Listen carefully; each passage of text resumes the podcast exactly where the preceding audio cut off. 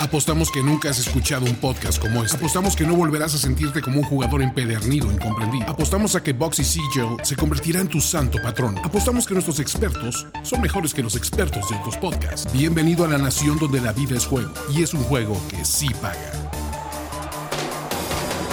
Nación de apuestas. Nación de apuestas.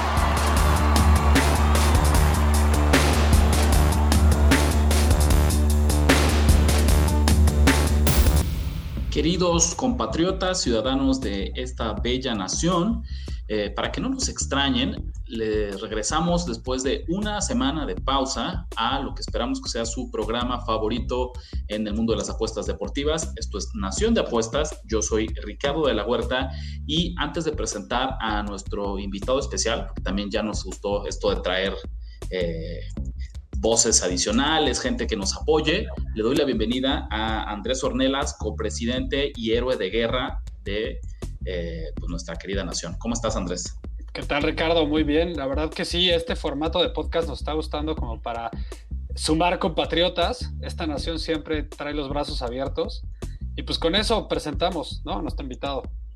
Eh, hoy nos acompaña nuestro amigo Fergay, ¿no? que ustedes seguramente lo conocerán eh, por la Resolana, eh, también amante y conocedor de todos los deportes. ¿Cómo estás, Fer? Muchas gracias por acompañarnos. Muy amables, muchas gracias, qué bonita presentación. La verdad es que sí, soy un amante de los deportes. No soy un conocedor de todos los deportes.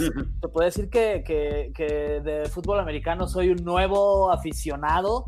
Eh, de toda la vida yo lo, lo, he visto, pero sí te podría decir que los últimos dos años, previo a todo este desmadre de la, de la pandemia, era ya religioso en nuestra casa eh, ver el Monday Night Football, ¿no? Ahí hasta las imitaciones de John Sutcliffe salían, este, y, ya estoy, soy un nuevo amante de, del fútbol americano.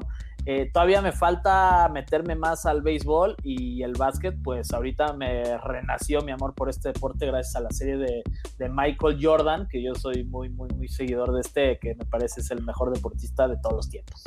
Te voy a decir un, un secreto, Fer, que le pasó a Andrés, me pasó a mí y a un montón de los compatriotas que nos escuchan. Una de las mejores formas para volverte fan de un deporte, el que tú me digas, es a través de las apuestas.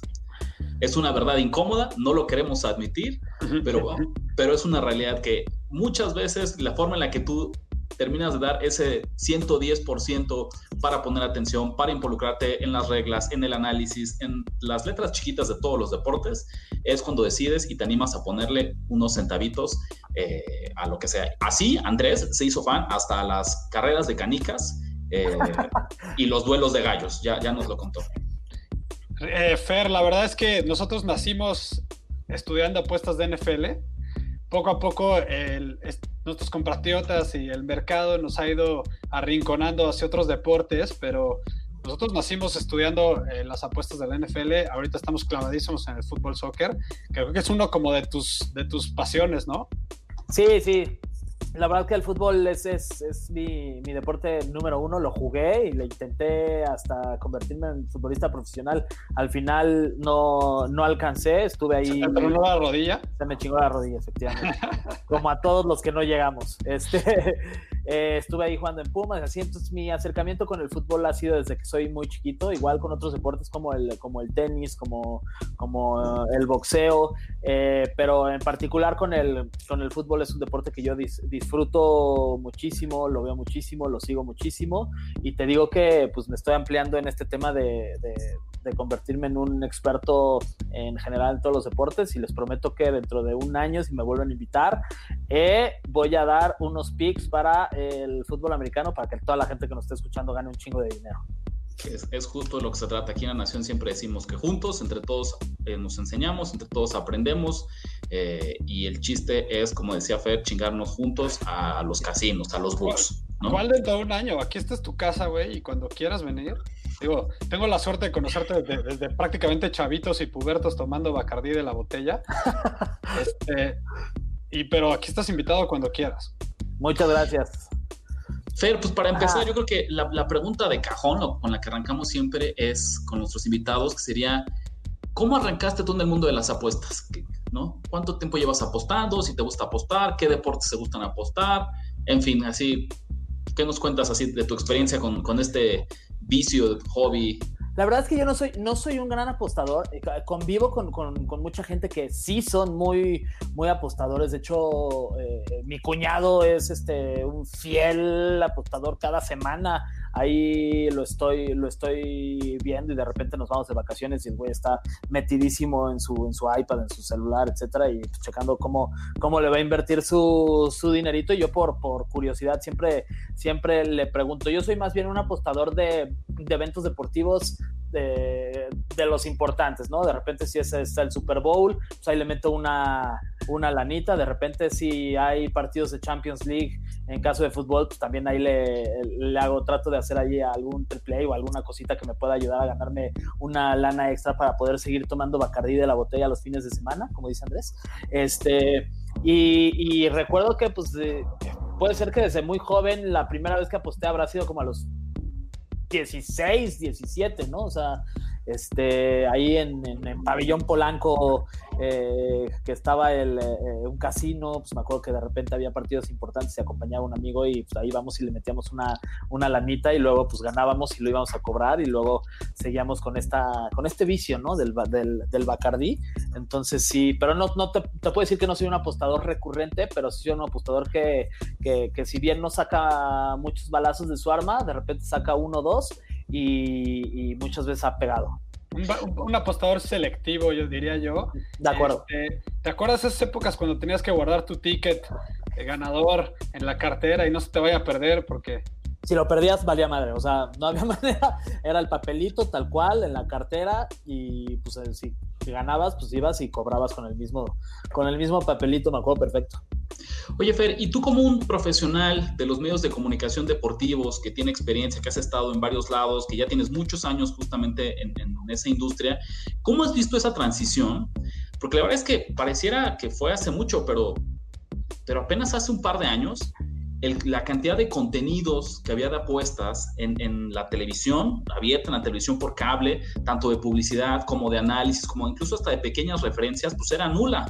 Y de repente ahorita estamos entrando en una etapa en la que eh, pareciera que el público lo pide, ¿no? Cualquier tipo de deporte, cualquier tipo de, de, de programa, si vas a hacer análisis deportivo, por ahí se va a colar alguna referencia al mundo de las apuestas. ¿Cómo te ha tocado verlo a ti allá desde las trincheras?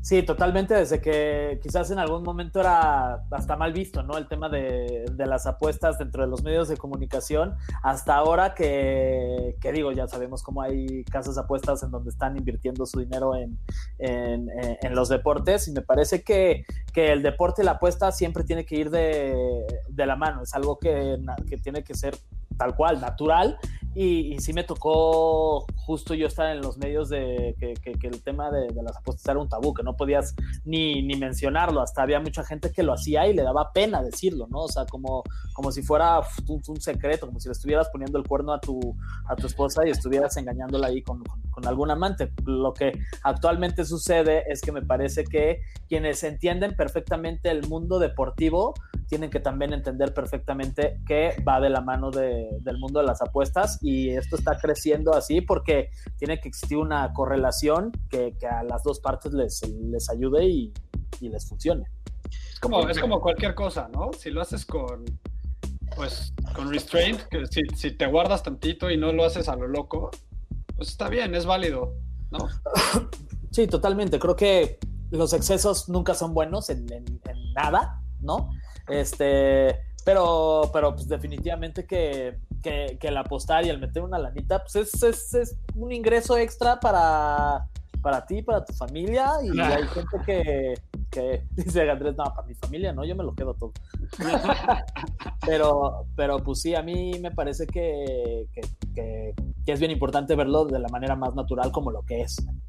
Por supuesto. Ahorita que hablabas de traición, un tema bien recurrente que nos toca acá en la Nación de Apuestas, Andrés nunca traicionaría a su pareja, pero tampoco tiene muy claro que a sus equipos nunca los traiciona. Un eterno debate entre los dos bandos que hay, yo creo que es de las únicas discusiones abiertas, así de oposición que tenemos en esta nación, es que Andrés, Andrés prefiere eh, que ganen sus equipos a que ganen sus apuestas. Entonces él todavía tiene una parte de su alma que va a poder salvar ¿no? Y va a ir al cielo deportivo. Yo, en cambio, ya estoy condenado al infierno porque yo siempre voy a preferir que se cobre mi apuesta, aunque pierdan eh, todos mis equipos. No me importa la circunstancia, el contexto, eh, las finales, el campeonato, nada. Primero va mi apuesta y ya después esos cabrones. Te doy un poco de contexto, Fer. Sí. Los, dos, somos 49ers eh, de Hueso Colorado. Ok. Y Ricardo y yo surgió obviamente esta, esta discusión en el, en el, Super Bowl porque dice, oye, y si le apuestas al otro lado, prefieres que ganar tu apuesta o que ganen los Niners el campeonato. Entonces, desde ahí hasta hicimos un programa, un podcast que por ahí pueden escuchar eh, si se acercan a estas fechas del Super Bowl ahí en Spotify o en, Apple Podcast. Eh, la verdad es que yo lo que yo digo es, a ver, el dinero te lo, te lo gastas en una botella de Bacardi al día siguiente. el corazón de mis Niners, por ejemplo, en este caso, pues eso dura para siempre. O no sé, ¿tú qué, ¿tú qué opinas? Es que mira, yo, yo, a mí me gusta mucho el dinero, güey. Entonces, este... Gracias, gracias. Me gusta mucho el dinero, entonces, mira, te podré decir que yo soy un... Le voy a los Pumas. Y si, pues, si pusiera en una balanza los Pumas o voy a ganar mucho dinero y, y, eso implica que le tengo que apostar en contra de mi equipo, pues mira, con todo respeto, sí los quiero mucho y así, pero quiero el fin de semana irme de viaje, la verdad. Pero ¿qué tanto es tantito? ¿Cuánto tendrías que arriesgar para preferir un título que dinero? Híjole.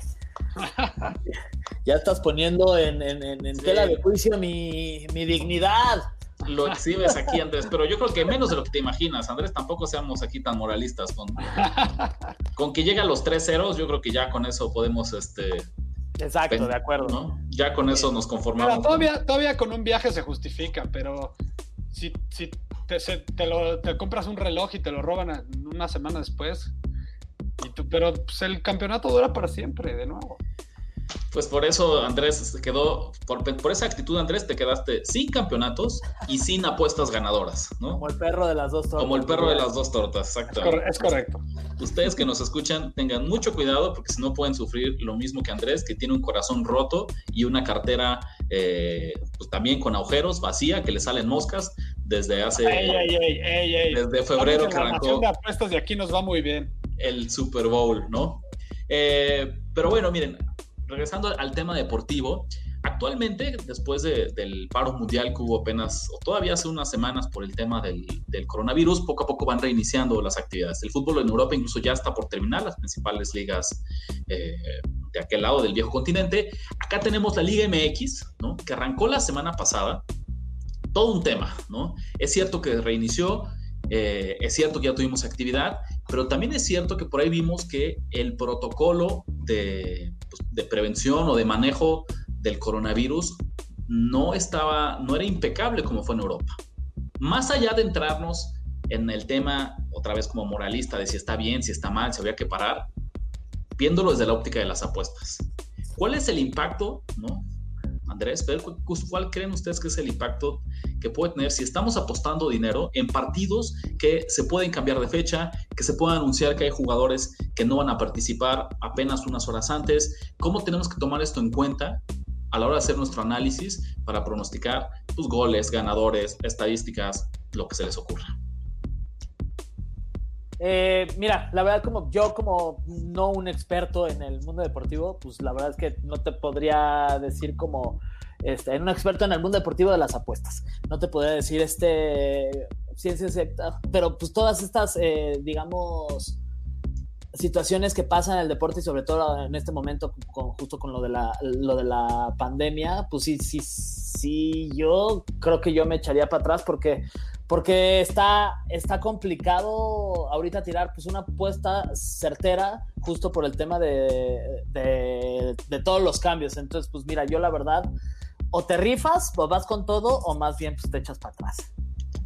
¿Cómo, ¿Cómo le hacemos, Andrés, entonces ahorita? Porque este portamiento que nos da Fer, yo creo que es el que tenemos todos cuando primero queremos acercarnos a apostar en ligas que sabemos que, que pues, no tenemos la certeza ¿no? de, de, cómo se va a jugar y quién va a jugar. Tú, Andrés, así ya como el apostador experimentado, ¿cuál es el consejo que le das a nuestros ciudadanos que comparten este pensamiento? Le, salió lo novato a mi querido Fer, pero está bien, para eso está en la nación, para aprender.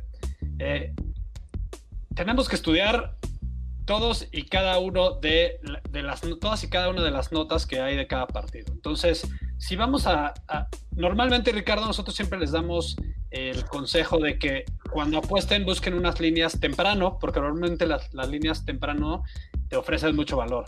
En este caso, y en, yo diría que por todo el 2020 y hasta que no sepamos que hay una cura o una vacuna específica para el coronavirus, si queremos poner una apuesta, vayámonos al último minuto y estemos estudiando las notas, googleando acá todos los equipos, los jugadores, porque sí eh, puede afectar fuertemente que un jugador este, se vaya a la lista de, lesionados, entre comillas, o de enfermos por el COVID. Eh, hablamos del béisbol, por ejemplo, ¿no? Si un pitcher titular el, ace de ese equipo está en, la lista del COVID, pues bueno, cambia obviamente las circunstancias. Si está su shortstop titular, que es un superestrella, cambia la circunstancia en el fútbol, ¿no? El portero, tú siempre lo ponías de ejemplo, Ricardo. Pues resulta que se enfermó. Entonces, simplemente más estudio que antes, más estar más al día y, y esperarnos a lo mejor 15, 20 minutos antes del partido para poner la apuesta. Ni modo, perderemos un poco de valor en los momios, pero ganaremos un poco en el análisis y en, poder ganar la apuesta. Eh, muy bien, de acuerdo con Andrés, ¿no? Nada más ahí cuando Andrés dice temprano, obviamente no crean que él pone todos los días su alarma a las 5 de la mañana para meter sus apuestas, sino que pues al inicio de la semana apenas se publican sus líneas, es lo que él antes solía recomendar y que ahorita pues nos esperamos más bien al mismo día del evento y tal vez incluso apenas una o dos horas antes de que, de que arranquen los partidos. ¿Cómo vieron? Ahorita ya entramos a la semana 2, a la jornada 2 de la Liga MX. ¿Qué les brincó de la semana 1? ¿Qué, equipos los sorprendieron? ¿Qué equipos cumplieron con sus expectativas? Al final de cuentas, por más que hubo algunos torneos de pretemporada para que retomaran actividad, pues la realidad es que no habíamos tenido fútbol oficial en México eh, por varios meses. Entonces, ¿cuál fue la primera lectura que vieron en, las canchas de la Liga MX?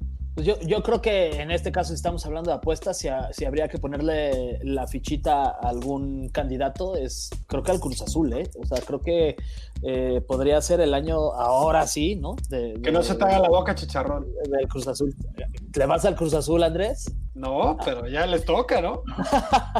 pero digamos, incluso, Fer, si te, yo, te lo preguntara 100% desde el ángulo deportivo, como el analista que tú eres, como el experto, ¿Qué, viste ahí? Ya después, Andrés, veremos cómo nos complementa su óptica de apostador. Pero ¿qué equipos te llamaron la atención? ¿Qué equipos te llenaron el ojo de lo que nos mostraron en la jornada 1? ¿Cuáles te decepcionaron? Y si por ahí viste alguna sorpresa.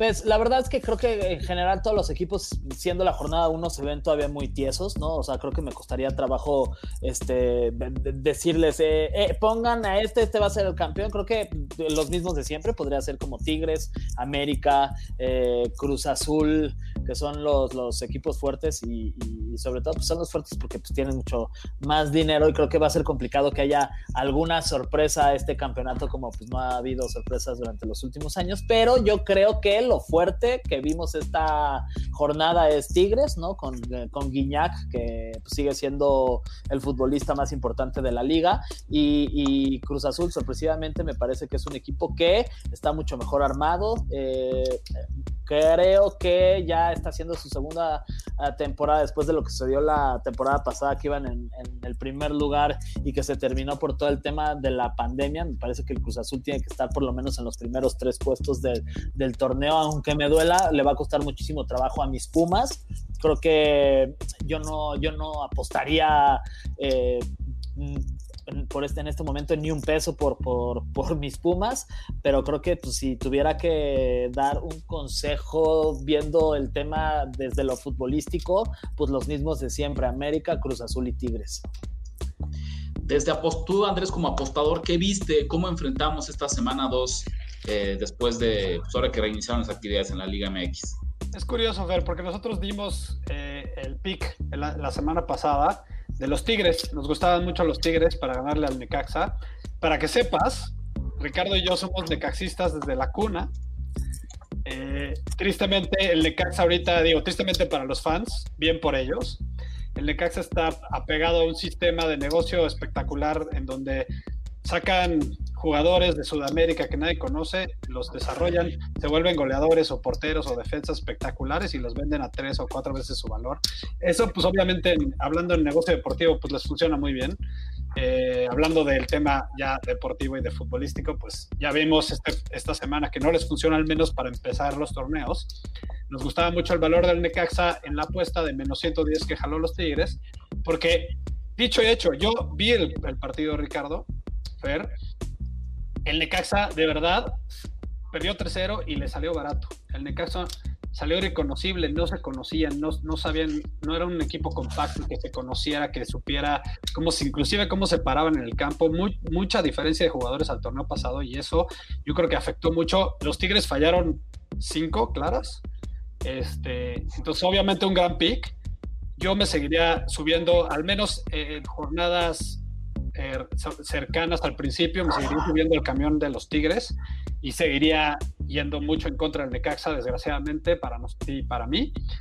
El Cruz Azul lleva cinco, cinco, cerró el torneo pasado con cinco ganados, ganó tres seguidos en la Copa por México y arranca este torneo con otra victoria. Entonces yo no me voy a bajar de ese camión hasta que vuelvan a perder. Y creo que me gusta el comentario de Fer. Lo malo es qué valor nos van a dar los casinos, porque yo creo que van, se van a empezar a hacer caras esas líneas. Obviamente veremos caso por caso cómo, nos empieza a ir. Y estoy de acuerdo, yo creo que los grandes en este torneo van a, van a ser importantes, pues que es un torneo inverosímil, es difícil que se nos dé una, una sorpresa y por mucho que los casinos nos quiten un poco de valor por los favoritos, los equipos grandes, creo que si le buscamos a las ofertas de, de apuestas, vamos a poder encontrar valor. Acuérdense que en el mundo de las apuestas, querida nación que nos escucha, eh, no necesariamente se trata de que adivinemos ganadores y perdedores, sino que le asignemos los números que nos avientan los casinos, las casas de apuestas, siempre son una proyección de las probabilidades que tiene cada equipo de ganar.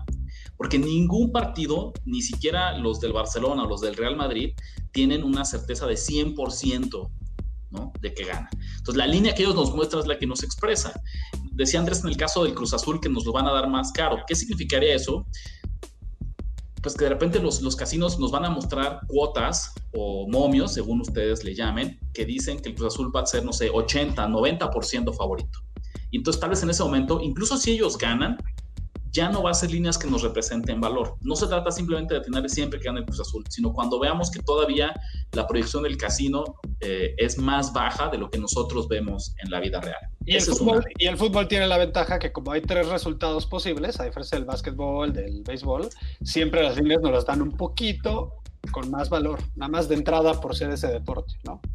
Rumbo a la jornada 2, el principal consejo y el mejor que yo le puedo dar a la gente que nos escucha y que es algo que nos podemos llevar para todas las ligas, no importa si es béisbol, básquetbol, fútbol americano, siempre es este concepto de sobrereacción.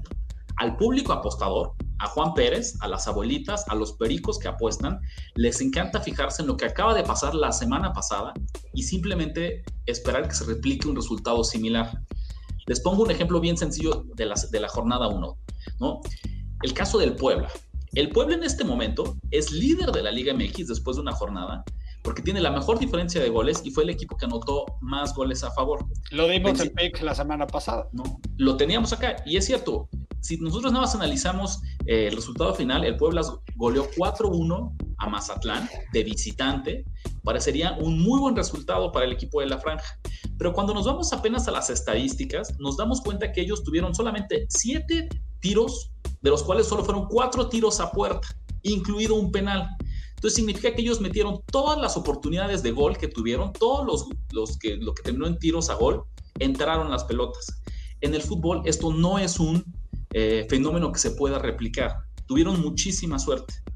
¿no? Entonces es un tanto engañoso eh, y es uno de esos equipos que, aunque se haya visto muy bien en el mercado en la semana 1, enfrentaron un equipo de, de, menor nivel. El Mazatlán no es alguien en el mejor de los casos vamos a decir que de media tabla para abajo, ¿no? Y tuvieron la suerte de meter todo lo que tuvieron. Del otro lado, por ejemplo, Andrés hablaba, hablaba de los Tigres, es un ejemplo muy claro. También ganaron por tres goles de diferencia, pero ellos tuvieron 17 tiros, generaron 17 oportunidades, superaron la posesión del Necaxa en un 60% contra 40 de los Rayos. Eh, y es cierto, tuvieron cinco tiros al arco y solamente metieron tres. Entonces, te habla de cómo generaron más oportunidades y fue un marcador más justo. ¿no? Aún así tuvieron suerte, yo creo que tres goles con cinco tiros al arco eh, es una efectividad muy alta, pero es más congruente con las oportunidades globales que generaron. Entonces siempre es importante que hagamos esta diferencia de qué equipos ganaron o qué equipos lucieron muy bien gracias a las circunstancias, a la suerte, a la efectividad, y qué equipos sí tuvieron una constancia y estuvieron todo el partido encima eh, de sus rivales. Por ahí eh, siempre nos gusta señalar las estadísticas avanzadas, en general en todos los deportes, pero ahorita estamos hablando del fútbol. Eh, ahorita es muy temprano, pero recuerden que siempre le estamos empujando. Estadísticas avanzadas tiene que ver con cuántos goles, digo, cuántas oportunidades de gol genera cada equipo, ya sea en contra o a favor. Entonces, eh, eso siempre nos indica mucho el, rendimiento de un equipo y las posibilidades de ganar. Nos ayuda a, saberlas. Eh, obviamente, les estaremos dando más números según vaya avanzando la temporada en cuanto a estadísticas avanzadas, goles esperados a favor, goles esperados en contra, y obviamente, Ricardo y yo ya lo saben, los que nos siguen desde hace mucho, nos basamos mucho en estas estadísticas como para poder pronosticar un resultado. ¿Quieres que nos vayamos de una vez con los picks, Andrés, o lo dejamos para el final del programa? Todo al final, si no nadie se queda. Nadie se queda. Saben qué es lo que les interesa y se van con los picks. bueno, pues ya rápidamente Fer y Andrés dijeron qué equipos se vieron bien. ¿Algún equipo por ahí que, que los haya sorprendido, que tuvo una mala actuación y que crean que vale la pena destacar? Eh, híjole, pues mira, no es que haya tenido una mala actuación, hablaba de mis Pumas que a lo mejor yo no le hubiera metido ni un peso, pero creo que por ahí, si llega un director técnico, que ahorita justo hablábamos de que se fue Michel el entrenador y estaba uno interino, si hay un director técnico importante, en este caso se habla de Bruno Marioni, digo que no tiene tanta experiencia en primera división, pero también de un Ricardo Lavolpe, etcétera, creo que por ahí los Pumas, pues en alguna apuesta por ahí que tengan durante el torneo, les podrá, les podrá dar unas, una lanita a sus bolsillos, creo, pero pero así algún equipo que yo te diga en este momento que pueda dar una sorpresa, que a lo mejor perdió y que le, que le, pueda ir bien durante el torneo, pues el Pachuca.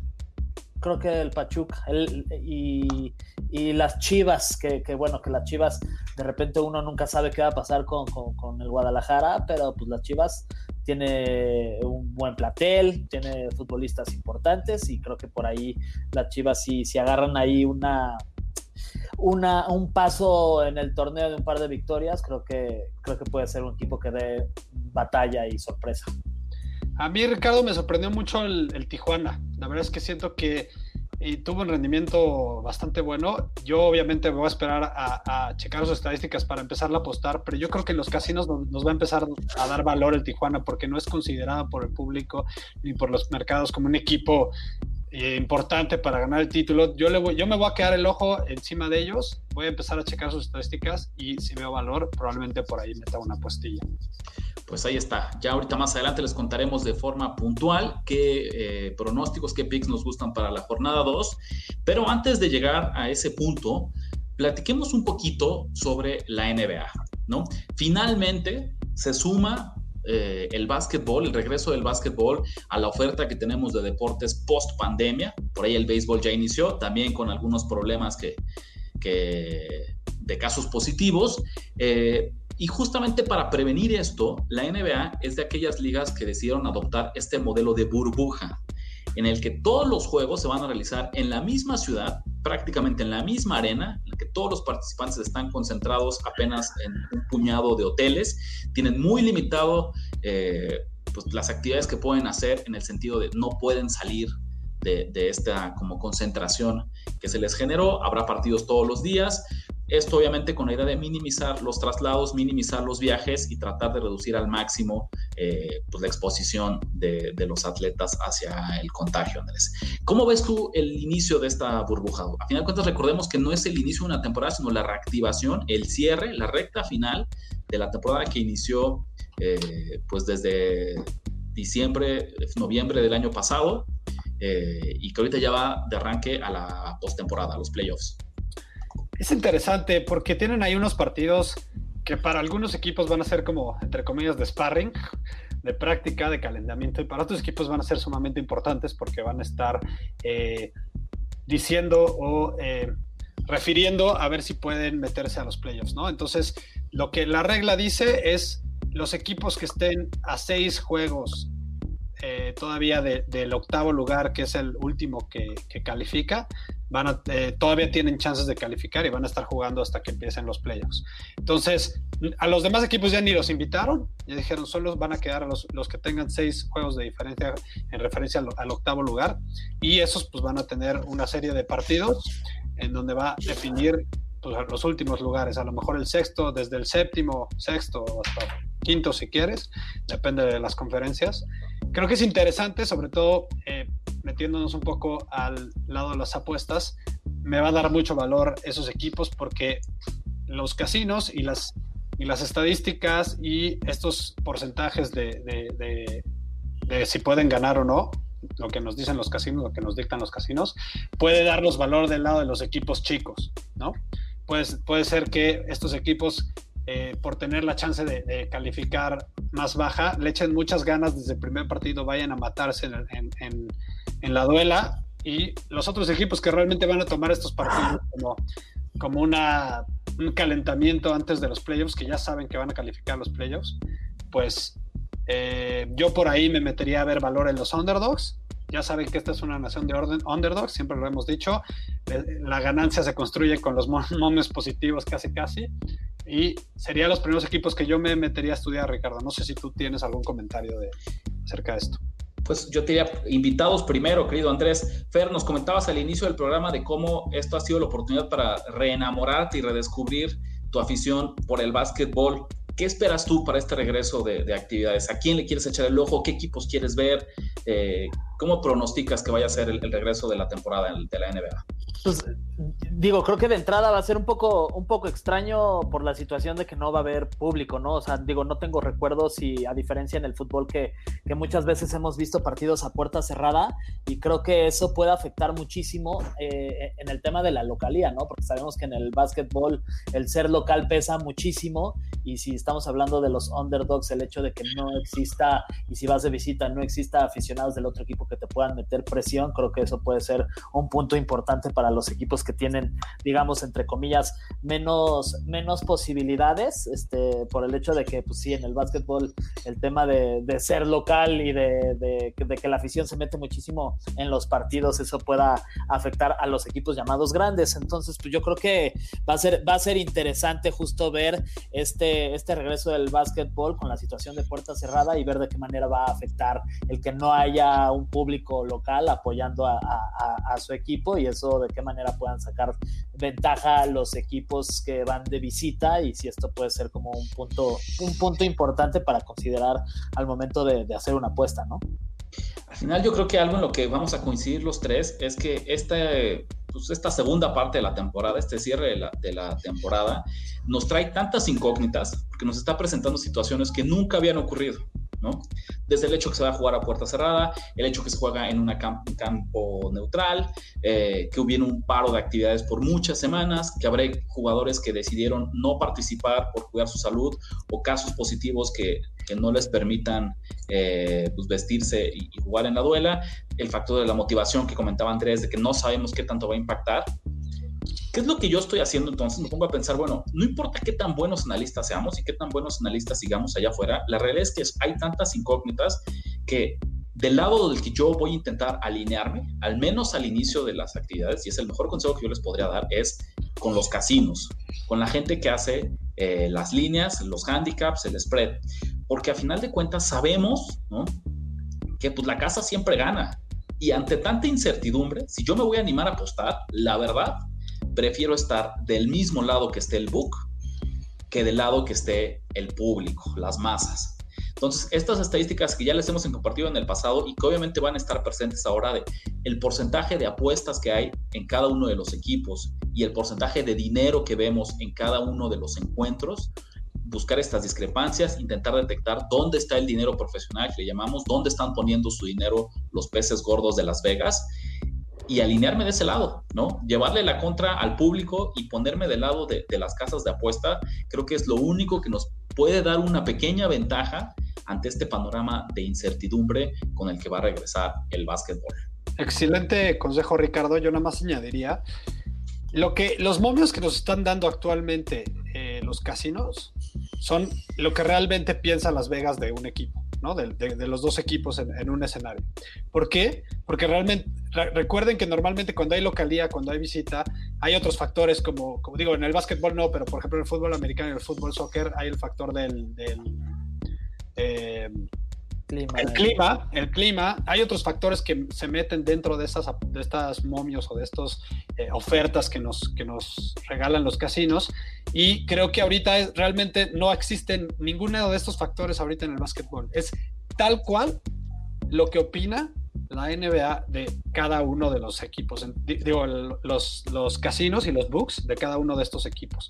Entonces, creo que va a ser más fácil leer los partidos, va a ser más fácil leer las, las, líneas. Estoy de acuerdo de, la, de, que hay muchas incógnitas, pero de todas maneras creo que nos va a, facilitar el tema de la lectura de, los momios y sumándole esto de saber a quién le apuestan los, el casino, digo, de qué lado está el casino, de qué lado están los profesionales, pues yo creo que tenemos el camino libre, ¿no?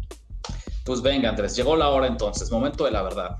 ¿Qué nos gusta para este fin de semana, para esta próxima semana, los próximos días de actividades deportivas? ¿Dónde vas a poner eh, tus declaraciones? ¿Dónde vas a poner la boca? ¿Y dónde, cómo lo vas a respaldar con tu dinero? ¿Cuáles son tus picks para esta edición de Nación de Apuestas? Yo me voy a ir eh, del lado conservador esta semana, Ricardo. Tengo un pick para Liga MX y un pick para la NBA. Eh, yo creo que yo me voy a esperar para ser más agresivo a que haya más estadísticas en los dos deportes. Por un lado tengo la Liga MX, que ya lo dije al principio del programa, me voy a, subir al tren de Cruz Azul hasta que pierda. Entonces, eh, el Cruz Azul se, em, eh, se, enfrenta a este Puebla, que tú bien dijiste, que al venir de, ganar tan contundentemente, al menos en los goles, sin hablar de las estadísticas, pues la gente puede ser que diga, ah, pues a lo mejor el Puebla por ahí le saca un empate al Cruz Azul. Yo creo que no. El Puebla va, a perder, el Cruz Azul tiene mucho mejor equipo, es uno de los equipos importantes de este torneo.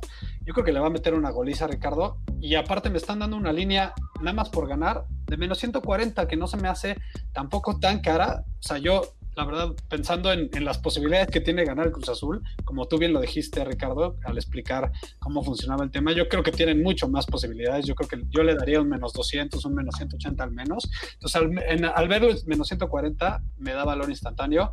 Sería mi primer pick. Como segundo pick, ya me meto al deporte ráfaga de la NBA. Eh, el jueves, el, jueves de esta semana ya tenemos partidos, empieza la temporada oficialmente, Ricardo y Fer. A mí se me hace, hoy por hoy, hombre por hombre, mejor equipo el de los Clippers que el de los Lakers. Y me están dando, Ricardo, los casinos más 4.5 puntos, que pensando en este escenario que no hay localía y que no hay público, no hay presión extra, para mí es muchísimo, muchísimo valor. Eh, tomo a los mejores jugadores, estamos hablando de Kawhi Leonard, estamos hablando de Paul George, estamos hablando de un equipo conjunto que el año pasado sin estos dos estrellas lograron calificar a playoffs. En, la base eh, están los mismos jugadores. En cambio, los Lakers, yo no estoy diciendo que sean un mal equipo, pero creo que están súper sobrevalorados. LeBron sigue siendo un excelente jugador, pero ya no es el mismo defensivo de antes. Ya no, ya sus esfuerzos los, los reparte dentro de todo el partido. Ya no es ese jugador súper energético que viene a dar todos los puntos y todo, todo las estadísticas en todo el partido. Yo creo que él ya sabe que, que tiene que dejar sus esfuerzos a, partes del, del, partido. Y estaba escuchando que, que, Anthony Davis por ahí tiene problemas de lesión. Entonces ya con eso me, me acabó de convencer el lado de los Clippers en más 4.5. A mí se me hace un regalo. Fer, ¿cómo ves? ¿Te vas a animar a dar algunos picks, ya sea de Liga MX o de NBA? O... Este, mira, yo quiero conservar mis piernas, no voy a hacer que yo les tire algún, algún pick y que, pierdan dinero por mi culpa. Yo más bien, los que ya dijo, los que dijo Andrés, a esos les, les, voy a meter, la verdad, voy a seguir Eso, eso. no porque es mi amigo, es por mi análisis. Exacto. y, de aquí nos vamos a ir 3 de 3. A mí también me gusta muchísimo el Cruz Azul enfrentando a Puebla. Esta cuota o momio de menos 140, 1.71 en el sistema europeo. Eh, son dos equipos que ganaron, ya lo dijimos. Algunas diferencias que yo, que yo encuentro. Primero, la diferencia en el nivel de competencia.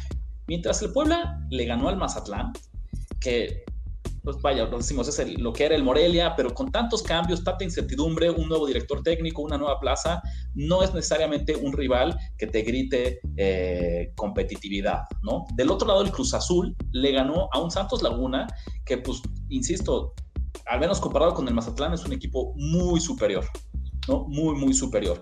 Y hablábamos justamente de las oportunidades generadas. El caso de la victoria del Cruz Azul me parece mucho más real en el sentido que ellos generaron 22 tiros, 22 oportunidades eh, ofensivas, 22 tiros, 7 remates a puerta, al arco, y ganaron la batalla de la posesión 68% contra 32 de Santos. Entonces me parece que es una victoria mucho más real, más con, estadísticas detrás que la sostienen y la del pueblo me pareció muy circunstancial. Ese es el argumento con el que yo me sigo eh, para sumarme al pick del Cruz Azul. Y en el caso del básquetbol, yo voy a arrancar con un pick para el viernes, viernes 31 de julio. Los Celtics de, Boston enfrentan a los Bucks de Milwaukee. El caso de Milwaukee es particular.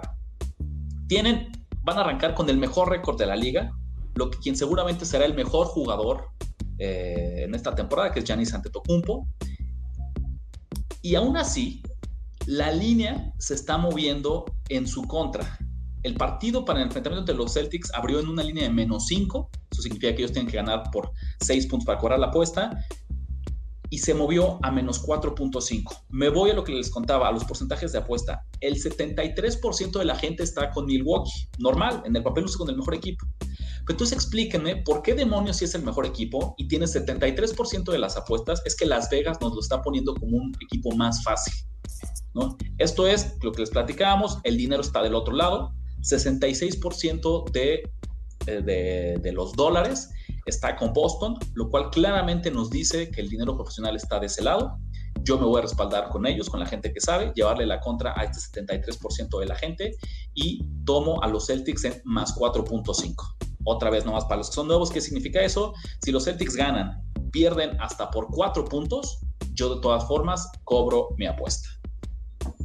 Ya la apunté, ¿eh? ya está apuntadísima. Ahorita por WhatsApp me las vuelves a, pasar, ¿eh, Andrés? Me dices cuánto le, cuánto le meto. Para que quede por ahí. Pues listo, Fer, un gustazo. Muchas gracias por acompañarnos, hombre. Fue un honor tenerte por acá. hombre, muchas gracias a ustedes y, felicidades. Está bien padre. La verdad es que, como, como dije a lo largo de, del programa, sí es bien importante que, entendamos a la, apuesta ya como parte del deporte, ¿no? Que se suban y que se sumen y que caminemos de la mano con este tema que está muy chingón. Bueno, eso me suena, me suena promesa de Fer a que va a volver a participar en este podcast o en, este, o en alguno de nuestros videos pronto. Yo por ahí lo dejo en la mesa también. Ya está, cerrado. Por ahí, si algunos apostadores nuevos, Fer, que no te conocieran, quisieran ponerse en contacto, ¿cómo te encuentran en redes sociales? Sí, me pueden buscar, ahí estoy en todas las redes sociales como Fer-Guy, G-A-Y, así tal cual, ese es mi apellido, así me encuentran. Tú, Andrés, que tienes prácticamente el mismo número de seguidores que Fer, ¿a ti cómo te encontramos en, en redes sociales? Eh, Andrés Ornelas H en Twitter. Eh, pues yo creo que con esa quedé. Solo necesitamos 60 Andrés Cés para que tengamos el impacto que tiene nuestro invitado de honor el día de hoy, ¿no? Poco a poco. Acuérdense que la más importante es arroba Nación Apuestas. Eh, búsquenos también en nuestro canal de YouTube, Nación de Apuestas, eh, Instagram, Facebook, ¿no? Por todos lados. Eh, con la idea de que formemos la mejor comunidad. Un agradecimiento especial a finísimos.com y a Toño Sempere, nuestra casa productora. Yo soy Ricardo de la Huerta y nos vemos la próxima. Listo, hasta luego. La Nación ha hablado. that is how it's done. Ya escuchaste los pics que pagan en grande y engruesan tu cuenta. Ahora recomiéndanos, comenta en nuestras redes y haznos crecer como tus ganancias. Nación. Nación de apuestas. Nación de apuestas. Conducción. Ricardo de la Huerta. Ricardo de la Huerta. Y Andrés Ornelas. Y Andrés Ornelas. Producción y voz en off. Antonio Sempere. Antonio Sempere. Un podcast de finísimos.com.